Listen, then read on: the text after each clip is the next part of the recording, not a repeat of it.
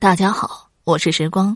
今天呢，继续讲人狐情缘这个民间故事。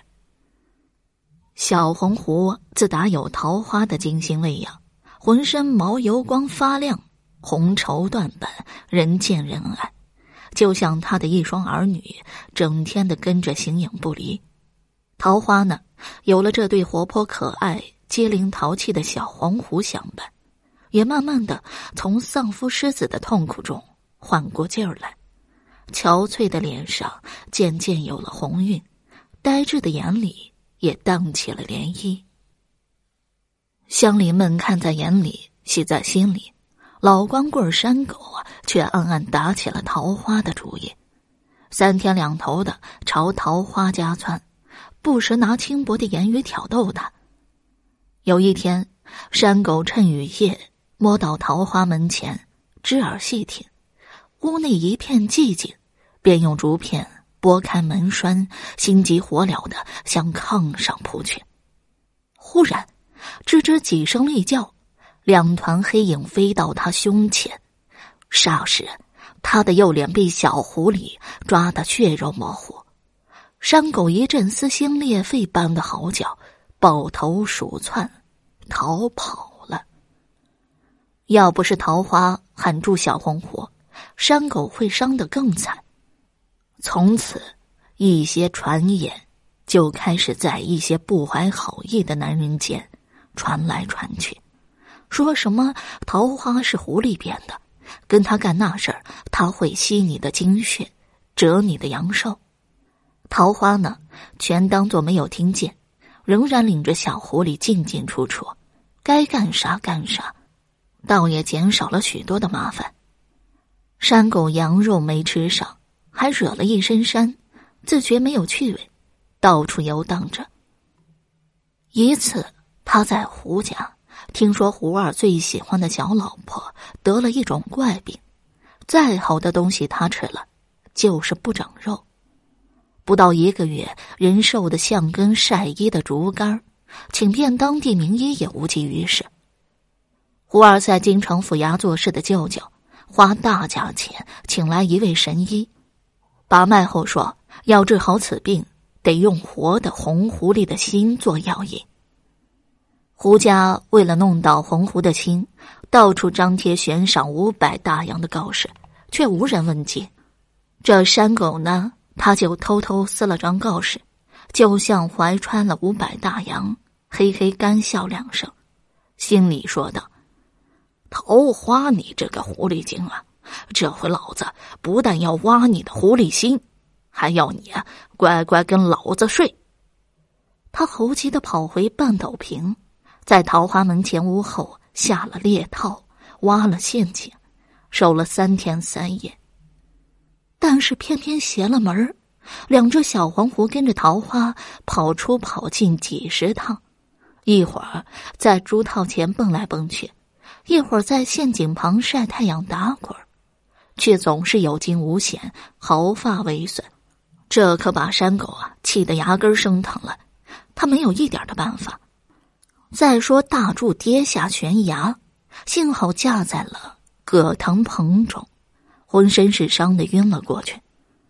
红母狐咬住灰狼的尾巴没松口，也被拖下了悬崖，碰巧落在大柱身旁的。刺丛里，大柱从昏迷中醒来，发觉红母狐浑身颤抖，后腿根儿有条伤口，鲜血直流，两眼直直的望着他。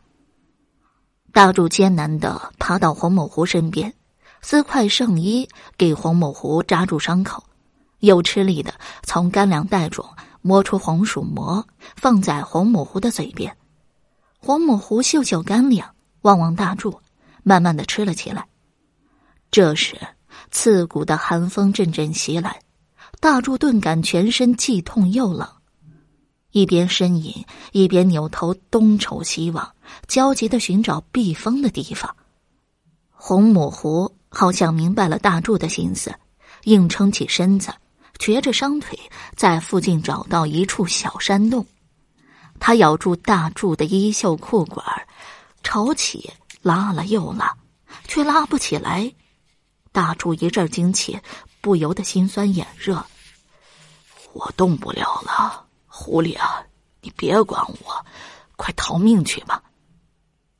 红母狐忧伤的眼里淌下了泪水，喘过一阵粗气，又扯起大柱的衣角，低头拼命的往前拖，一步一歇，终将大柱拖进了洞内。红母狐又出去，衔来干草树枝，罩在大柱身上。紧挨着他，窝在洞口，度过了寒冷的长夜。从此，红母狐每天不是给大柱衔几枚鸟蛋放到身边，就是请几颗野果子吐到大柱的手上。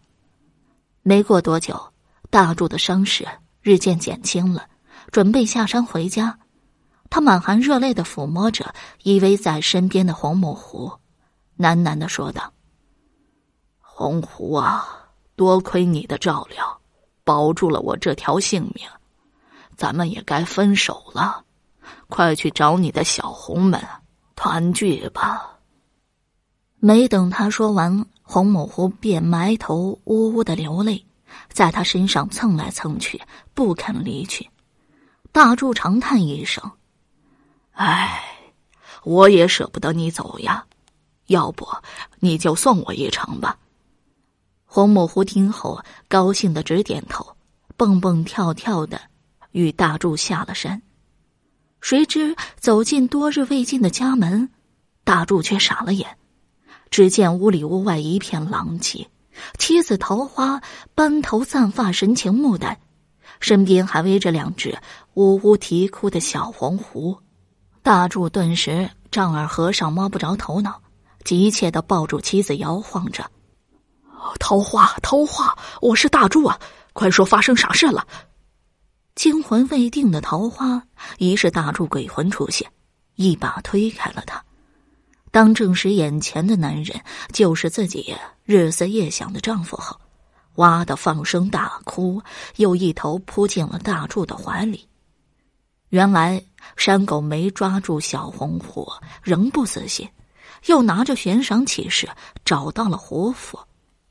向胡儿绘声绘色述说一番，讨得一百大洋的报信儿带路钱之后，屁颠屁颠的领着胡儿和几个家丁连夜直奔桃花家。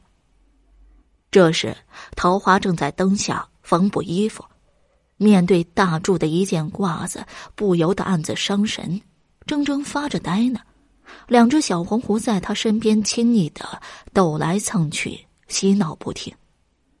突然，小红狐停止了嬉闹，支棱起耳朵，绿宝石般的眼睛盯着房门一动不动。桃花由于走神，一针扎破了食指，他下意识的朝身边望望，发现小红狐警觉的神态，心中不由一紧。他凝神细听，屋外一片脚步声砸他而来，急忙扒着门缝向外望去。只见几盏鬼火似的灯笼直朝屋前扑来，桃花转身抱起了两只小红狐，慌忙躲到了炕上。狐狸精，你给老子听着，快把门打开，不然你就没命了！山狗狗仗人势，在外砸门嚎叫。没等桃花开门，胡儿便一脚蹬开了房门，望着炕上的桃花骂道：“妈的，什么狐狸精！”原来是你这个小贱货，躲到这里装神弄鬼，看我咋收拾你！胡儿向外一挥手：“你们站远点儿，看大爷今晚亲自降服这个狐狸精。”胡二随手反关房门，满脸淫笑，一步一步朝着桃花逼去。桃花无望的向后退着，胡二看桃花退到了炕角，得意道。小贱货，这回看你往哪儿跑！说着，饿狼般的向桃花扑去了，将桃花压倒在炕沿上。桃花拼命的反抗，却被胡儿两下撕开了上衣，顿时一对丰满洁白的乳房暴露在胡儿的眼前。桃花竭力厮打，却被胡儿死死的摁住，动弹不得。喘着粗气的胡儿。一张臭烘烘的大嘴向桃花胸脯吞去。桃花一声尖叫，绝望的闭上了眼睛。忽然，炕角腾起两团红光，射向胡儿。没等他反应过来，只觉得脸部一阵剧痛，瞬间血流满面，糊住了双眼。胡儿本能的放开桃花，隐约看见两只红色精灵在他眼前上下飞舞，在他身上又撕又咬。疼得他满地打滚，发出杀猪般的惨叫。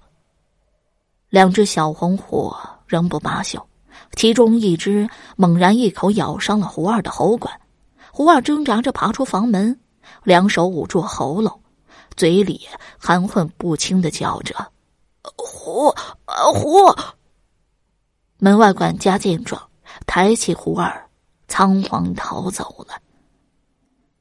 是夜。这对大难不死、久别重逢的年轻夫妻，一会儿哭诉，一会儿嬉笑，谁也没有睡意。身边的红狐母子仿佛也跟大柱夫妇一样，不停的亲昵着，不停的诉说着。次日天未亮，大柱夫妇带着红狐母子一把火点燃了自己的小屋，悄悄的引进了深山。多年后，半斗坪进山采药打柴的村民，经常能看到一对白发银须的老夫妇身边，跟着一大群红色的狐狸。他们出没在山林中，嬉闹于小溪边，有时在农舍周围，也能见到他们火红的身影。好了，人狐情缘这个民间故事，我就讲完了。如果你还对其他民间故事感兴趣的话，点个关注，来个赞，我接下来将会为你讲更多、更加精彩的民间故事。